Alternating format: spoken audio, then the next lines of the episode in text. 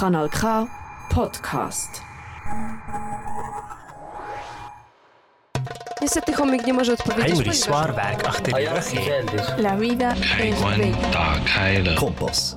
Die Schweiz redet mehr als vier Sprachen.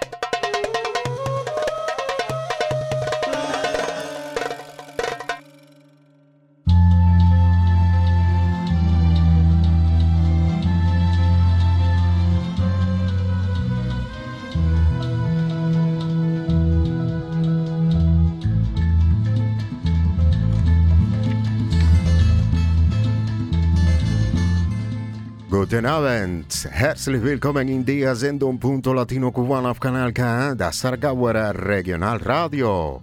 Wie gewöhnlich in der nächsten Stunde laden wir euch zu unseren lateinamerikanischen Sendungen ein. Das ist Kompass, eine Sendung von und für Fremdsprache mit Bürgerinnen und Bürger. Hier sind wir wie jeden zweiten Sonntag in den informativen und musikalischen Magazin, das uns die Nachrichten auf einer anderen Perspektive näher bringt. Punto Latino Cubano in der ETA 92,2, 95,9 und 103,4 FM.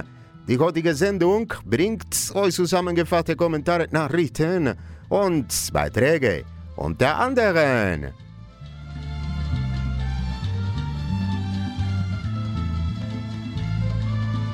Kubanisches Regime macht USA für Massenflucht von Kubanern nach Gesprächen verantwortlich. Aufruf zur Untersuchung der Versklavung kubanischer Ärzte in Mexiko. Erziland aus Miami reist nach Kuba und seinen inhaftierten Bruder wegen der Proteste von 11. Juli zu besuchen.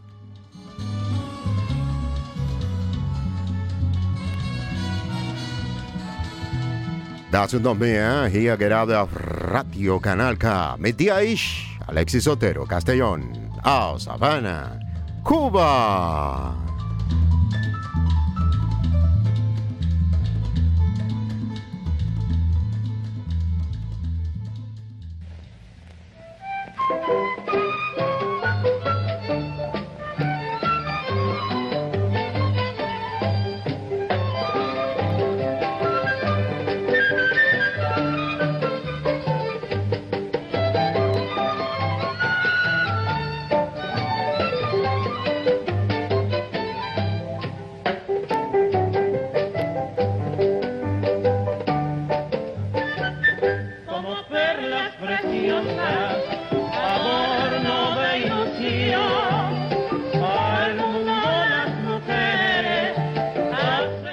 Hacen En punto latino cubano, ya saben que estamos apegados a los clásicos. Barbarito Díaz y Paulina Álvarez. Esas sí son cubanas, acompañados por la orquesta del gran Antonio María Romeo. Punto latino cubano, apegados a los clásicos.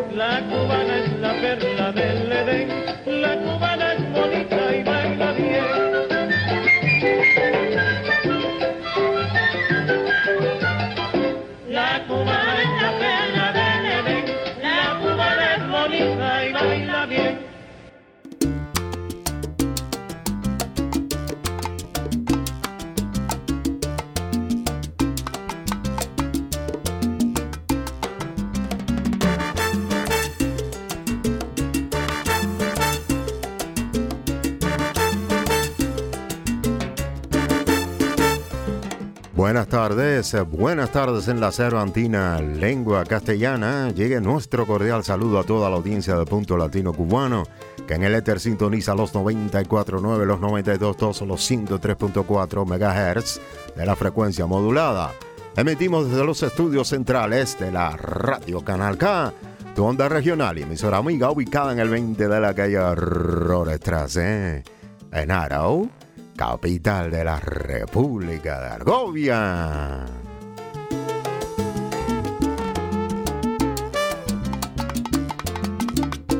Aquí estamos como siempre cada segundo domingo en la revista informativa y musical que nos acerca a la noticia vista desde otra perspectiva.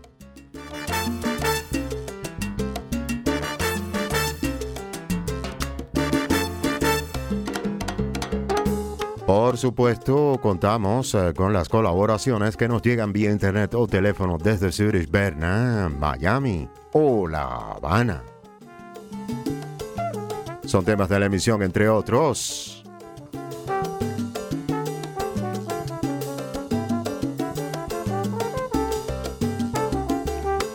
El régimen cubano culpa a Estados Unidos del éxodo masivo de sus nacionales eh, tras conversaciones migratorias pueden impiden investigar, perdón, piden investigar la esclavitud de médicos cubanos en México.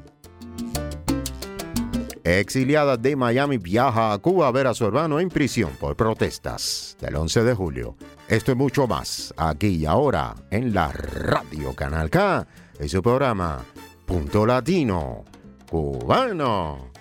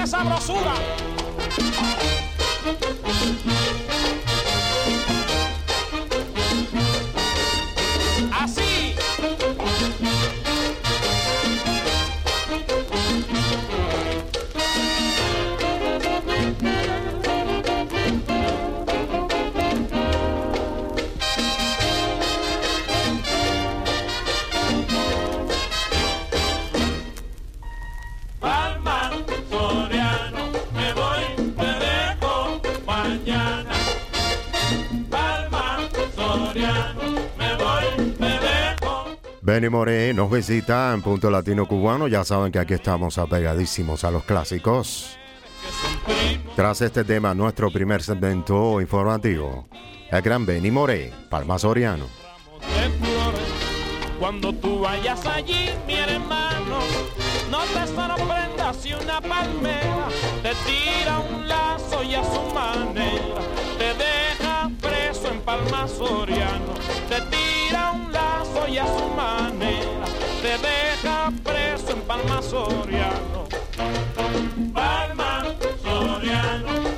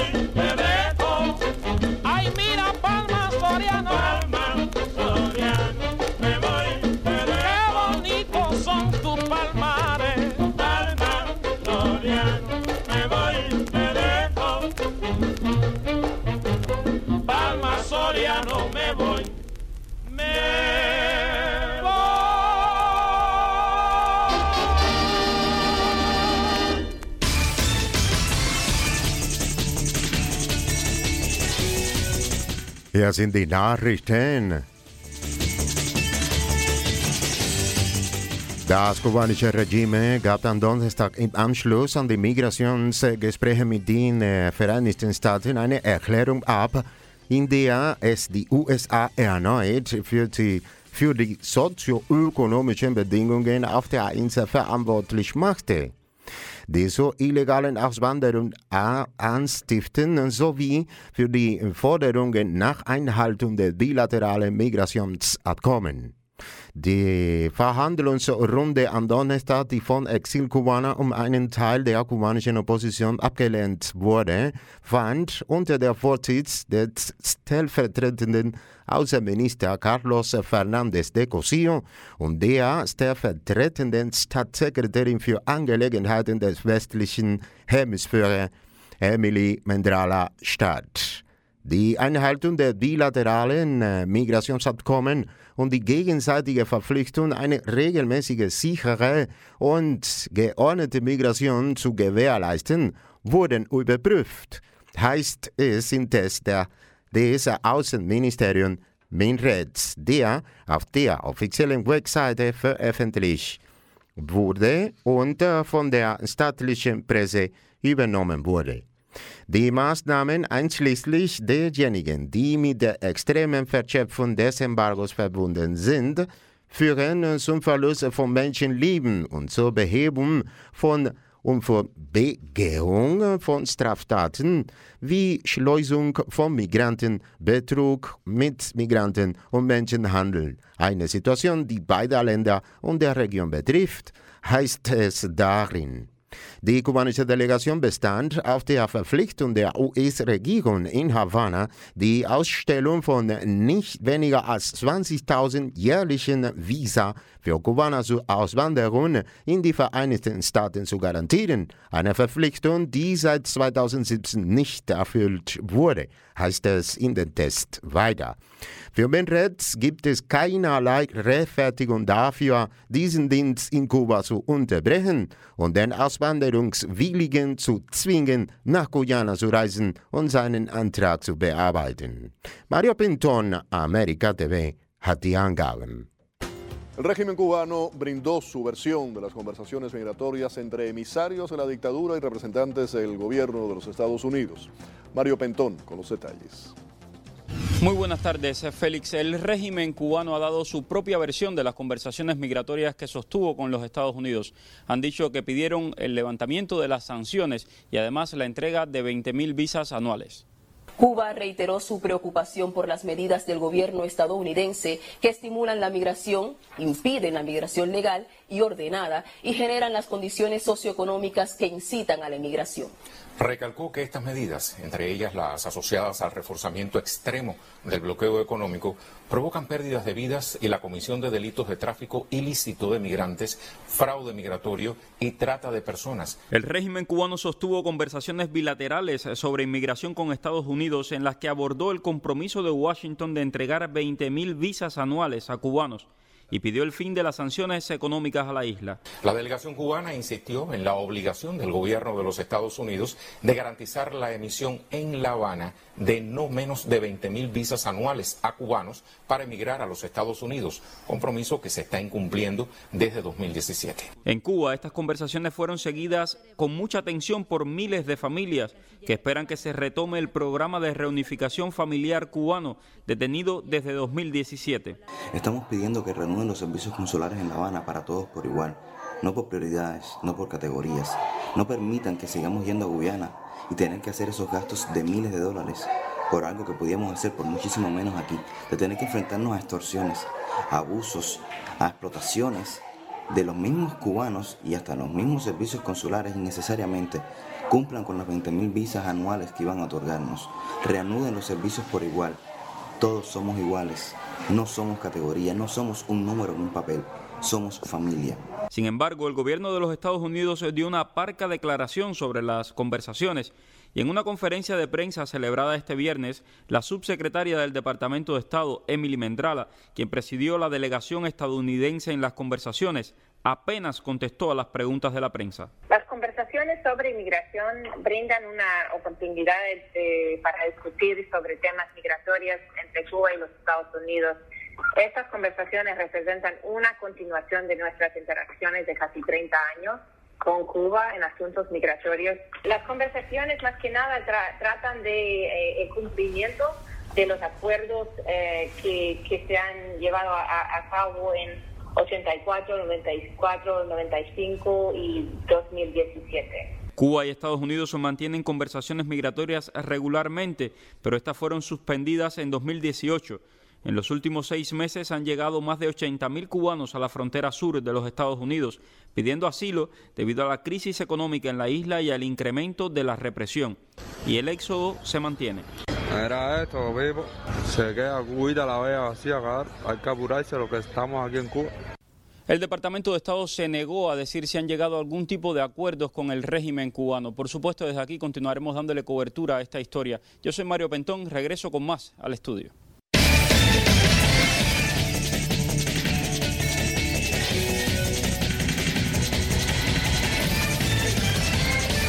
Aufruf zur Untersuchung der Versklavung kubanischer Ärzte in Mexiko. Senator Marco Rubio und die Abgeordneten Maria Elvira Salazar, Mario Diaz Valar und Carlos Jiménez, alle aus Miami und kubanischer Herkunft, schickten am Montag einen Brief an das Büro für Handel und Arbeitsfragen des Arbeitsministeriums um eine Untersuchung über die Versklavung kubanischer Ärzte in Mexiko einzuleiten. Wir wissen, welche Gräueltaten das kubanische Regime begangen hat und seine sogenannten Austauschmissionen für medizinische Fachpersonal bilden da keine Ausnahme, sagte Salazar in einer Erklärung über die Gründe für die Übermittlung der schriftlichen Anfragen an die Bundesregierung. Alejandro Marcano, Radio Televisión Martí, mit der Angabe.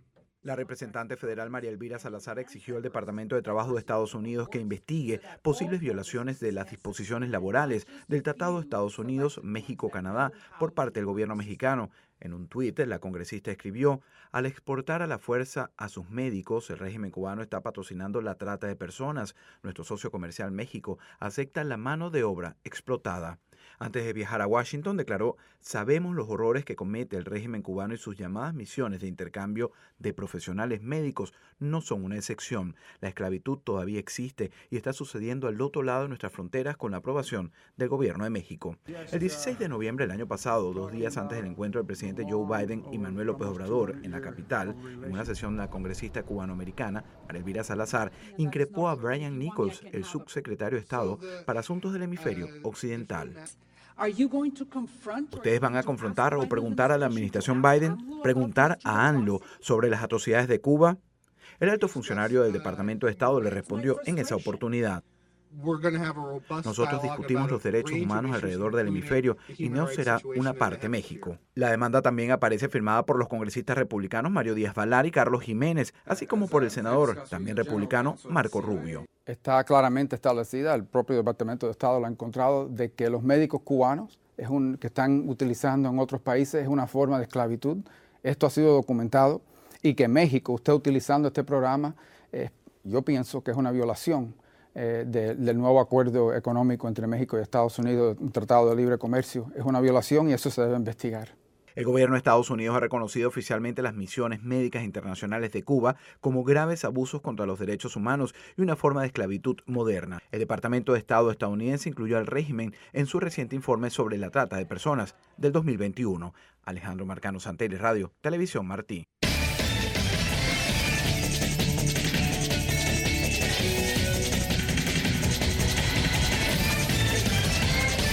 Exilant aus Miami reist nach Kuba, um seinen inhaftierten Bruder wegen der Proteste von 11. Juli zu besuchen.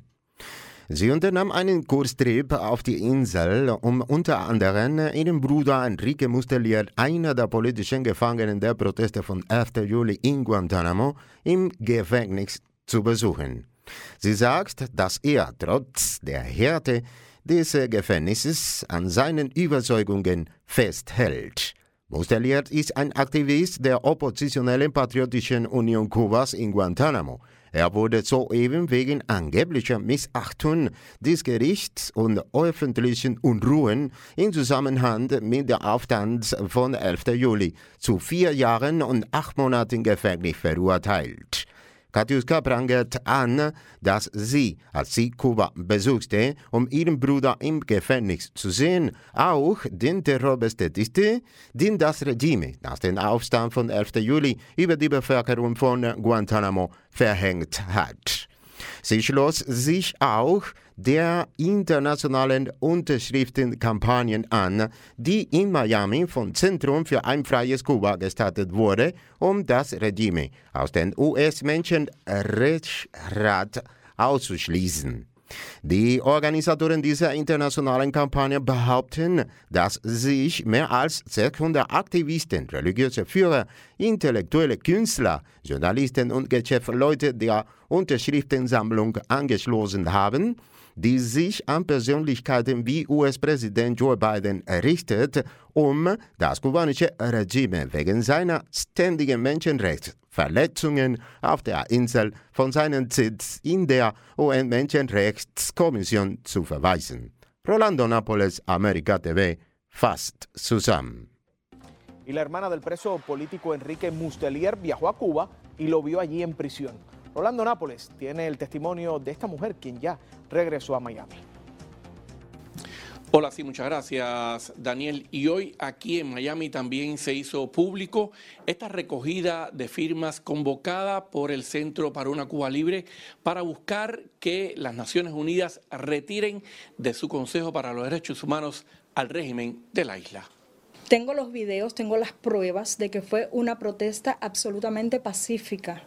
Katiuska Mustelier acaba de regresar de Cuba. Fue a la isla, entre otras cosas, para poder visitar en prisión a su hermano Enrique Mustelier, uno de los presos políticos de las protestas del 11 de julio en Guantánamo. Ella asegura que él sigue firme en sus convicciones, pese a los rigores de la cárcel. Mi hermano continúa firme, eh, es un muchacho bien valiente que se encuentra preso injustamente en la prisión provincial de Guantánamo. Mustelier es activista en Guantánamo de la opositora Unión Patriótica de Cuba. Le acaban de confirmar su condena de cuatro años y ocho meses de prisión por los supuestos delitos de desacato y desorden público en la rebelión del 11 de julio en Cuba. Su hermana también denuncia las golpizas que recibió Enrique en la prisión. Vi a mi hermano, mi hermano sigue firme, pero mi hermano está enfermo, mi hermano tiene diabetes, mi hermano tiene hipertensión, mi hermano tiene migraña, mi hermano es un joven que está enfermo y está padeciendo en una prisión donde ni la, ni la alimentación es buena. A mi hermano lo golpearon dos veces. Después del 11 de julio lo golpearon en operaciones y lo golpearon en el combinado. Dos golpizas. Estuvo con dolor en las costillas hasta meses después de estar preso. Katiuska denuncia que cuando ahora visitó Cuba a ver a su hermano en prisión, confirmó también el terror que ha implantado el régimen entre los pobladores de Guantánamo tras la revuelta del 11 de julio. Ella se sumó además a la campaña internacional de recogida de firmas presentada hoy en Miami por el Centro para una Cuba Libre para que el régimen cubano sea expulsado del Consejo de Derechos Humanos de Naciones Unidas. Pero veo el, miedo en mi madre, veo el miedo en las otras madres. Por ejemplo, la madre de Jesús David Rodríguez. Esta mujer está como muerta en vida. ¿Sabe lo que es una persona destruida psicológicamente, deprimida? Una madre que, que ha visto a su hijo padeciendo todos estos horrores sin poder hacer nada, con temor a reaccionar, a decir, a hablar. Hace una semana inició una petición para expulsar a Cuba del Consejo de Derechos Humanos. Y eso implica un voto en la Asamblea General. Uh, damos las bases de la razón y hemos escuchado algunas de esas razones hoy en esta conferencia de prensa. El régimen cubano sistemáticamente viola los derechos humanos dentro de Cuba, pero aún más lo hace también dentro del propio Consejo de Derechos Humanos. Los organizadores de esta campaña internacional afirman que más de 600 activistas, líderes religiosos Intelectuales, artistas, periodistas y empresarios se han sumado a esta recogida de firmas dirigida a figuras como el presidente de Estados Unidos, Joe Biden, para que se expulse de su puesto en la Comisión de Derechos Humanos de la ONU al régimen cubano por sus constantes violaciones de estos derechos en la isla. Cuba estuvo en la antigua Comisión de Derechos Humanos. En esa antigua comisión, presente a numerosos delegados y embajadores, asaltó a un activista cuando perdieron un voto en la Comisión de Derechos Humanos y en el Consejo actual han tenido un papel de atacar las normas internacionales y han tenido cierto éxito. Y es muy lamentable que hemos visto en los últimos 16 años una trayectoria negativa a nivel internacional en materia de los derechos humanos y sus normas siendo aplicado. Y creemos que parte de esa razón es que Cuba está en el Consejo de Derechos Humanos junto con otros violadores como China y antiguamente Rusia, que fue expulsado hace poco tiempo. Y por cierto, esta recogida de firmas del Centro para una Cuba Libre pide a la Asamblea General de las Naciones Unidas que use el artículo número 8 de la fundación de este Consejo para los Derechos Humanos para quitar de su puesto al régimen de la isla por las constantes violaciones de los derechos humanos en Cuba. Rolando Nápoles, América Noticias.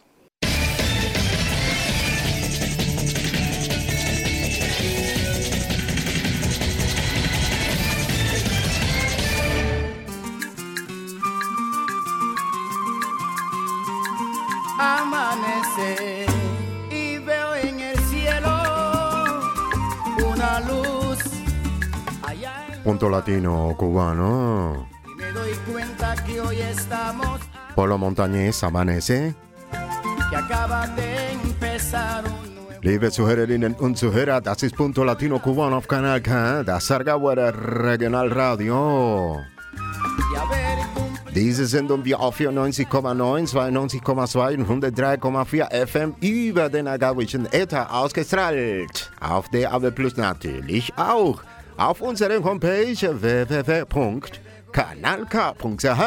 hast du die Möglichkeit, uns live zu empfangen. Gleichzeitig kannst du dort einiges über die Vielfältigkeit unseres Radiosenders erfahren. Dazu gehört ein umfangreiches Multimedia-Archiv, auf dem du deine Lieblingssendungen auf deine eigenen elektronischen Geräte herunterladen kannst. y mujer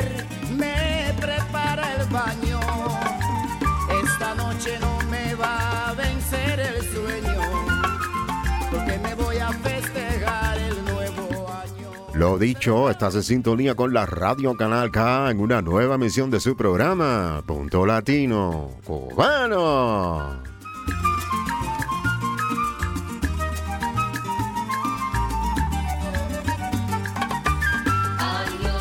Esta emisora la sintonizas en los 94.9, los 92.2 y los 103.4 MHz en FM o en DAB en nuestro portal www.canalk.ch. Puedes escuchar las emisiones en vivo y en directo y al unísono informarte en alemán acerca de la oferta multicolor que ofrece nuestra estación radial, lo que incluye un riquísimo archivo multimedia para que bajes nuestros programas a tus propios dispositivos electrónicos. Ya lo sabes, date una vuelta por allá, www.canalk.ch. Canal y K, las dos veces con K, de Kiwi, de kiosco. Castellano Express, punto latino cubano, Alfa Radio, Canal K. Muchos se preguntarán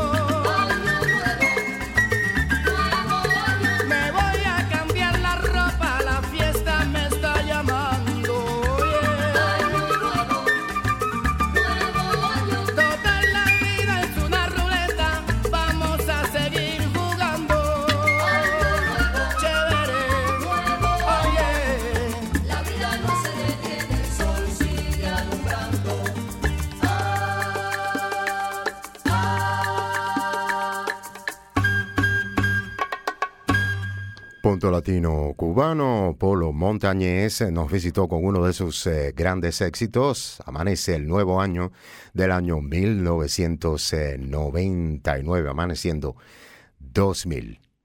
Eh, pues bien, ya lo saben, atravesado el Ecuador del programa, nos vamos a nuestra habitual sección, a la Casa del Saber. Ya vais Bescheid, ya werden wir nach Wiesen, nach Jagen.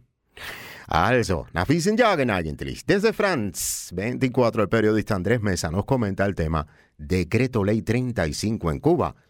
Lo que no se puede decir en redes sociales. Eine kurze Erklärung auf Deutsch. Ge Gesetz Dekret 35 in Kuba, was man in sozialen Netzwerken nicht sagen darf.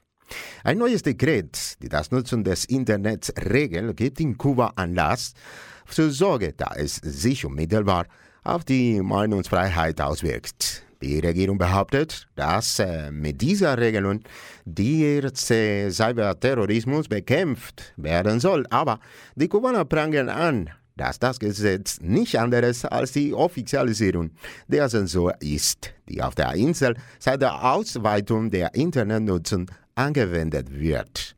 Das Internet hat sich in Kuba nur langsam verbreitet. Vor allem vor einem Jahrzehnt war die kostenlose Nutzung nur Unternehmer, Institutionen und Intellektuellen vorbehalten und erst 2018 wurde das Mobilfunknetz auf der Insel eingeführt. Berichten zufolge kommt es in dem Land immer häufiger vor, dass das Internet abgeschaltet und der Telefondienst für Aktivisten und Oppositionellen selektiv eingeschaltet wird. Vor allem dann, wenn diese Technologie zum Dissens genutzt wird. Ein Beispiel dafür war der digitale Blackout nach den massiven Anti-Regierung-Protesten vom 11. Juli letztes Jahres, den größten seit 1994, die über soziale Netzwerke organisiert wurden. Das äh, Gesetzdekret 35 betrachtet die Verbreitung von Falschnachrichten, beleidigenden äh, Nachrichten und Verleumdungen die sich auf das Ansehen des Landes auswirken, als eine äußerst gefährliche Handlung. Experten weisen darauf hin, dass die unklare Definition dieser Begriffe es der Regierung ermöglicht, das Gesetz selektiv anzuwenden und jeden Kommentar zu bestrafen, der nicht nach ihrem Geschmack ist.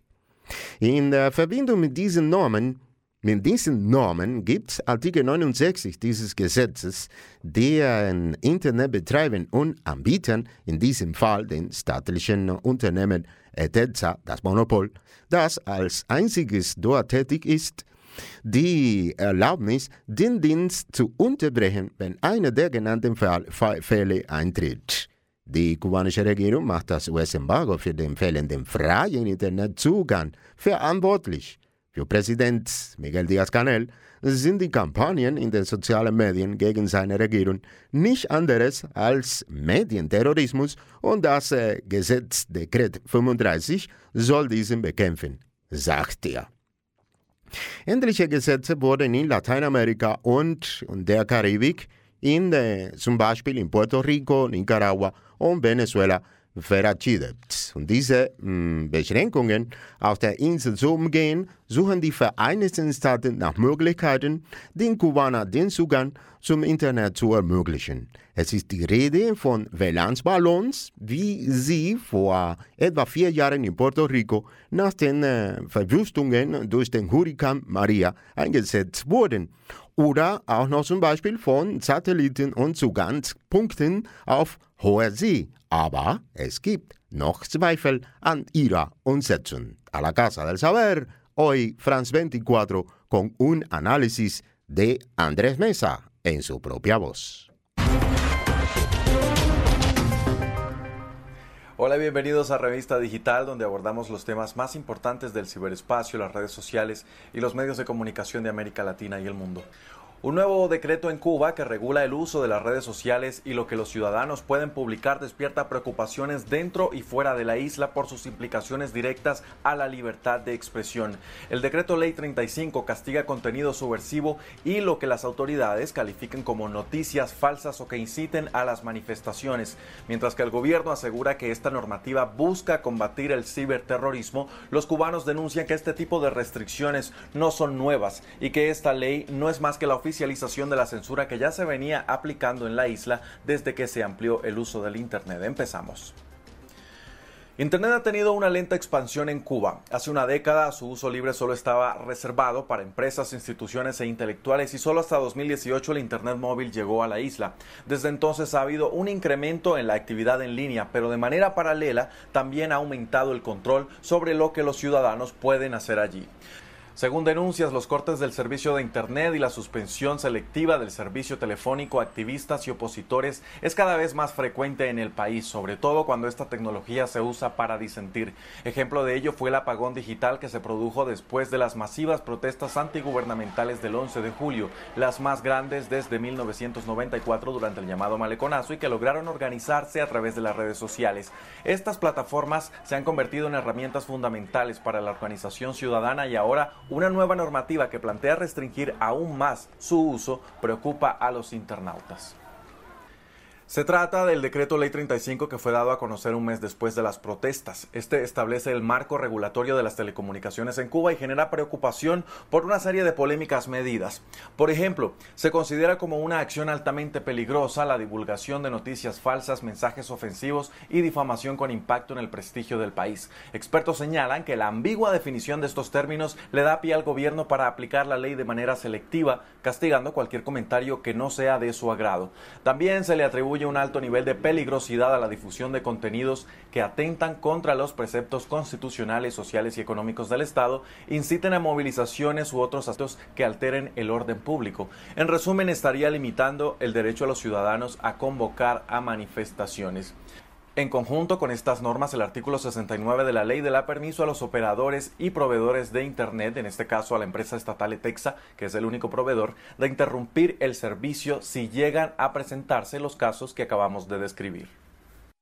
El gobierno cubano culpa al embargo estadounidense de la falta de acceso libre a Internet.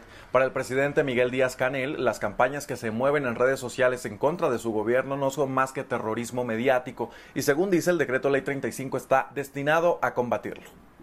Como las redes sociales es un mecanismo de dominación colonial, es un instrumento de coloniza colonización que lo que pretende es que la gente niegue su identidad. Esto no son redes, no son redes sociales, son redes antisociales, son redes digitales pero ellos lo que hacen es antisocial. No crea comunidad, no crea amistad, no crea eh, relaciones humanas, genera odio, manipula los sentimientos, tergiversa realidades, construye realidades virtuales. Pero los internautas y las organizaciones defensoras de derechos humanos califican esa normativa como ley mordaza que busca acallar las voces críticas y denuncian que este no es más que la legalización de medidas que ya se venían tomando en la isla. Así nos lo explica el activista cubano Jorge Castro. No es con el decreto 35 que se va a limitar la expresión de los cubanos en las redes sociales. Eso había, estaba pasando desde el mismo punto, desde el mismo inicio en que las redes sociales llegaron a la población en Cuba. El decreto 35 no es el inicio de la censura. El decreto 35 es la oficialización de la censura. Y obviamente las personas que se expresan en Cuba en las redes sociales tienen un sinnúmero de consecuencias de las tantas que te estoy explicando. Los pueden expulsar de las universidades, de los centros laborales, sufren acoso. Lo hemos visto con los influencers cubanos dentro de la isla. Muchos fueron interrogados, muchos fueron acosados, fueron llamados por la seguridad del Estado, incluso algunos de ellos han sido silenciados. Pero Cuba no es el único país con este tipo de legislaciones destinadas a combatir las noticias falsas y que terminaron siendo criticadas por la ambigüedad de sus conceptos. En América Latina y el Caribe, su vecino Puerto Rico aprobó el año pasado una ley que criminaliza el compartir información que el gobierno considere falsa, ya sea a través de cualquier red social o medio de comunicación masivo, y que tenga la intención de crear pánico, confusión o histeria colectiva. La ley fue aprobada en medio de los reportes sobre la crisis sanitaria provocada por el COVID-19 y preocupa que no pueda informarse libremente acerca de la pandemia. El mismo año, Nicaragua aprobó la llamada Ley Especial de Ciberdelitos que castiga la propagación de lo que se considere como noticias falsas y o tergiversadas y que fomenten alarma, terror y zozobra entre las personas. Esto afecta tanto a medios de comunicación críticos con el gobierno como a ciudadanos que usan sus redes sociales para hacer denuncias. Mientras que en Venezuela se aprobó en 2017 la llamada Ley contra el Odio. La legislación establece sanciones de hasta 20 años de privación de la libertad para quienes inciten al odio o a la violencia en radio, televisión y redes sociales, pero no hay claridad sobre la definición del odio, por lo que podría dársele una amplia y conveniente interpretación. Con el objetivo de sortear este tipo de restricciones en la isla, Estados Unidos trabaja buscando formas de proveer Internet a los cubanos. Se habla de globos Wi-Fi como el que se usó hace cuatro años en Puerto Rico tras la devastación provocada por el huracán María o a través de satélites y puntos de acceso en alta mar, pero aún existen dudas sobre su implementación. Que se lleven todo lo malo. Que se vaya, que se vaya. No aguantamos más los palos. Que se vaya ya. Porque el pueblo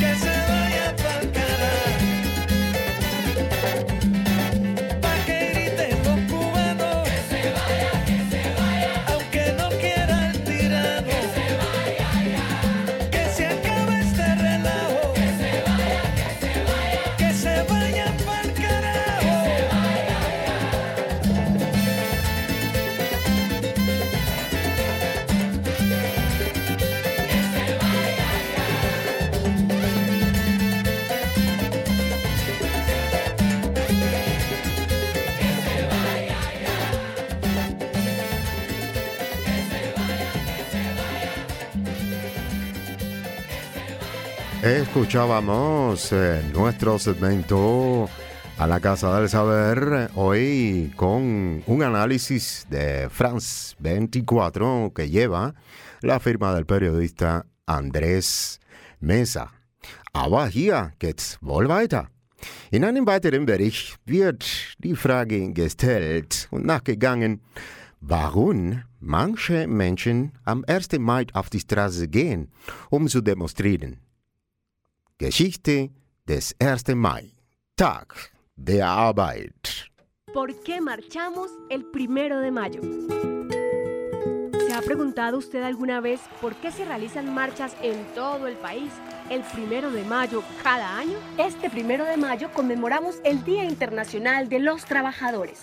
Algunos usan este día libre para descansar, ver televisión, ir al cine, hablar con los amigos, dormir y otros destinan este día para salir a las calles y a través de la movilización exigir reivindicaciones laborales y sociales a favor de la clase trabajadora y el conjunto de la sociedad. Ellos son los trabajadores organizados en sindicatos, quienes a través de los años han logrado con su lucha conquistas en los derechos laborales tales como una jornada de trabajo de 8 horas, licencia de maternidad, seguridad social, primas estabilidad laboral, pensiones, cesantías, horas extra, recargos nocturnos y festivos. En fin, la lucha siempre gira en torno a tener un trabajo y un salario justo. Uno de los momentos más importantes en esta historia ocurrió en la Revolución Industrial en los Estados Unidos. En mayo de 1886, un grupo de trabajadores de Chicago, cansado de ser explotado por sus patrones, salió a las calles a exigir sus derechos. Se concentraron en la plaza de Haymarket, donde más de 20.000 personas fueron reprimidas por 180 policías uniformados. Un artefacto explosivo estalló entre los policías, produciendo un muerto y varios heridos. La policía abrió fuego contra la multitud, matando e hiriendo a un número desconocido de obreros. El 21 de junio de 1886 se inició la causa contra 31 responsables. Al final se juzgaron 8. Las irregularidades en el juicio fueron muchas y se violaron todas las normas procesales en su forma y fondo, tanto que ha llegado a ser calificado de juicio farsa. Los juzgados fueron declarados culpables. Tres de ellos fueron condenados a prisión y cinco a muerte. Estos cinco líderes sindicales fueron ejecutados en la horca. Aunque los sucesos de Chicago costaron la vida de muchos trabajadores y dirigentes sindicales, su legado y perseverancia quedó para siempre. En 1889, la Internacional Socialista reivindicó la jornada de ocho horas para todos los obreros del mundo mediante una gran manifestación en todos los países en honor a los mártires de Chicago. En la actualidad, una gran mayoría de países conmemora el primero de mayo como el origen del movimiento obrero moderno. Los trabajadores organizados son representantes de los intereses colectivos, son sinónimo de solidaridad y lucha, pero ante todo, son verdaderos representantes de los principios de la clase obrera. Pero aún queda mucho por lograr. Entonces, después de conocer esta historia, ¿se va a quedar ahí durmiendo? Levántate y ven a la marcha del primero de mayo. Tu presente y tu futuro laboral te lo agradecerán. Vamos a luchar por nuestros derechos.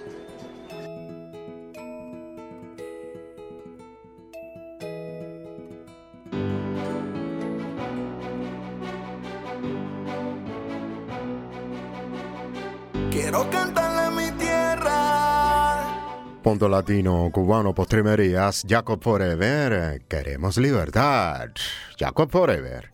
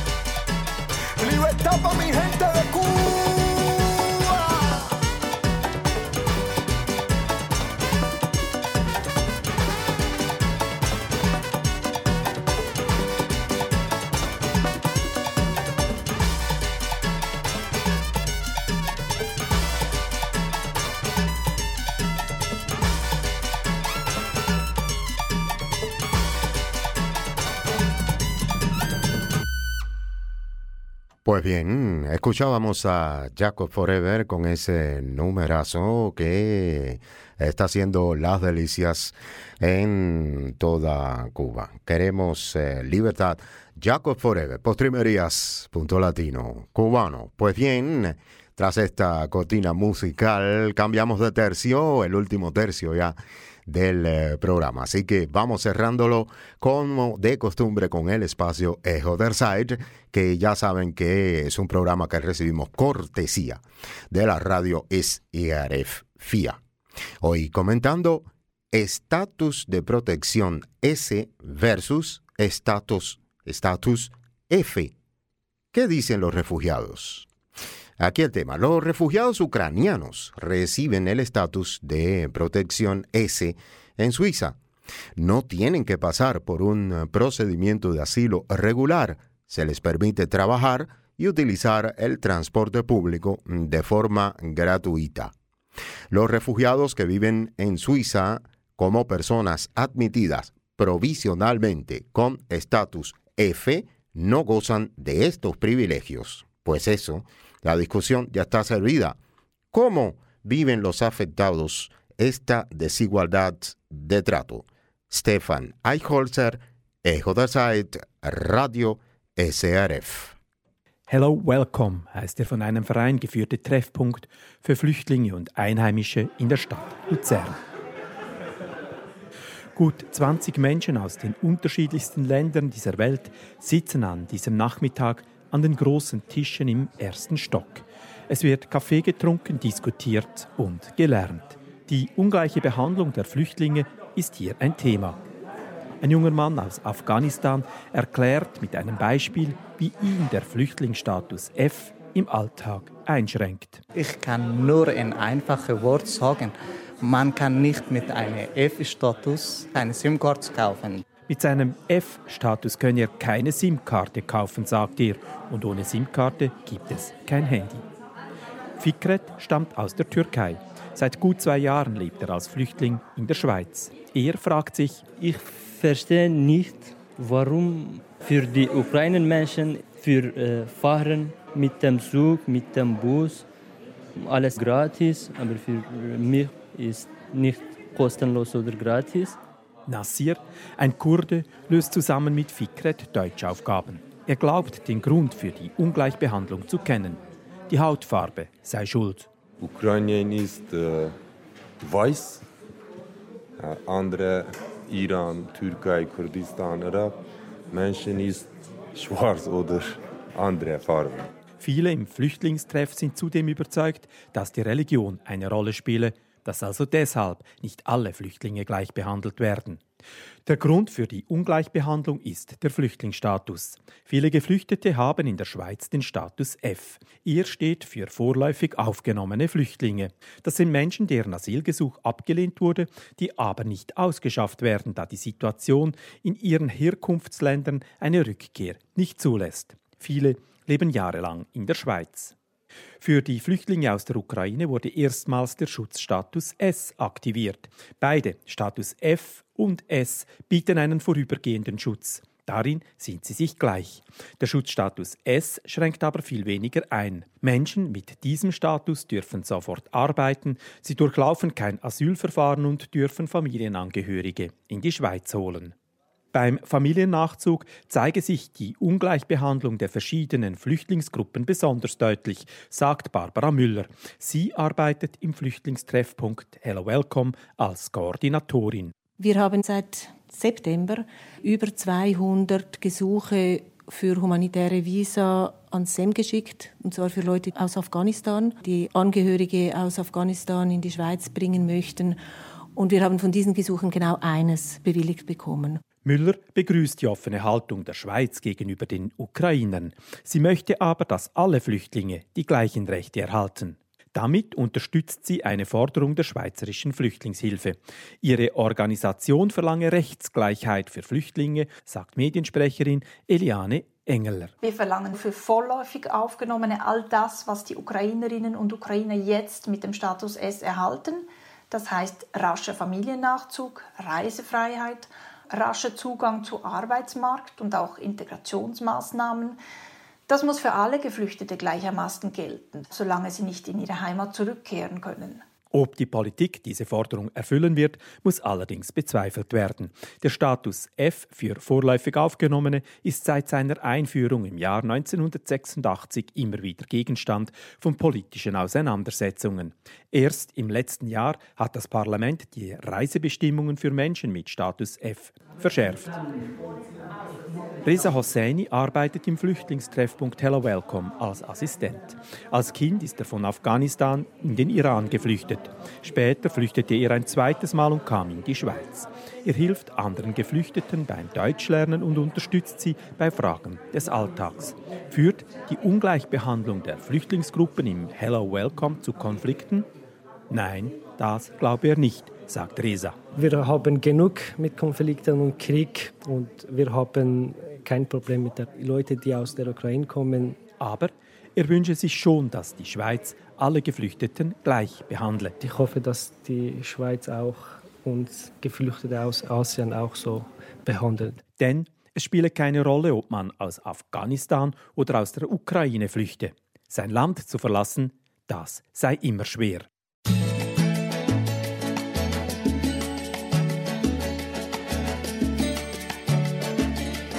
Nos vamos con nuestro himno de despedida. Ya viene llegando. Nuestro día. Liebe Zuhörerinnen und Zuhörer, das war's. Wir hoffen, ihr habt bei uns eine gute Zeit verbracht. Sind Nachrichten in dieser Sendung gewesen. Kubanisches Regime macht USA für Massenflucht von Kubanern nach Gesprächen verantwortlich. Aufruf zur Untersuchung der Versklavung kubanischer Ärzte in Mexiko. Erzählant aus Miami reist nach Kuba, um seinen inhaftierten Bruder wegen der Proteste von 11. Juli zu besuchen.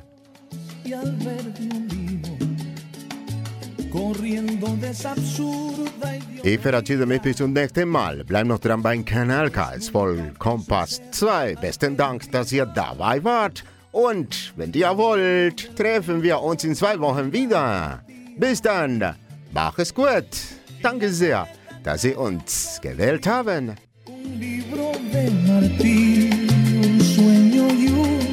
Danzón. Vino y moré de polizón. junto a los matamoros y a Cuní. Me traje una palmera y un bohío y hasta Pinar del Río lo relocalicé. En mi humilde lugar la 12 avenida del Sagüe. Yeah.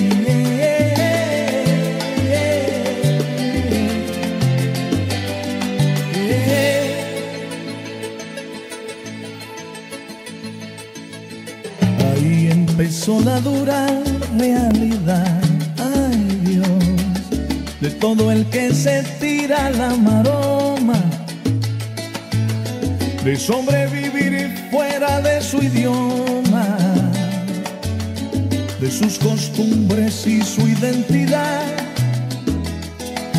Pasó lo que tenía que pasar. De mi nueva ciudad tomé su abrigo, pues la resignación es fiel amigo del hombre cuando tiene que emigrar. Y pese a la distancia y el ataque del rígido almanaque, yo vivo con la suerte de sentirme cubano hasta la muerte, de ser amante de la libertad. Hoy que mi pueblo yo me siento inspirado y un son estoy cantando, anunciándole a todos mis hermanos que nuestro día ya viene llegando. Oh, oh, ya viene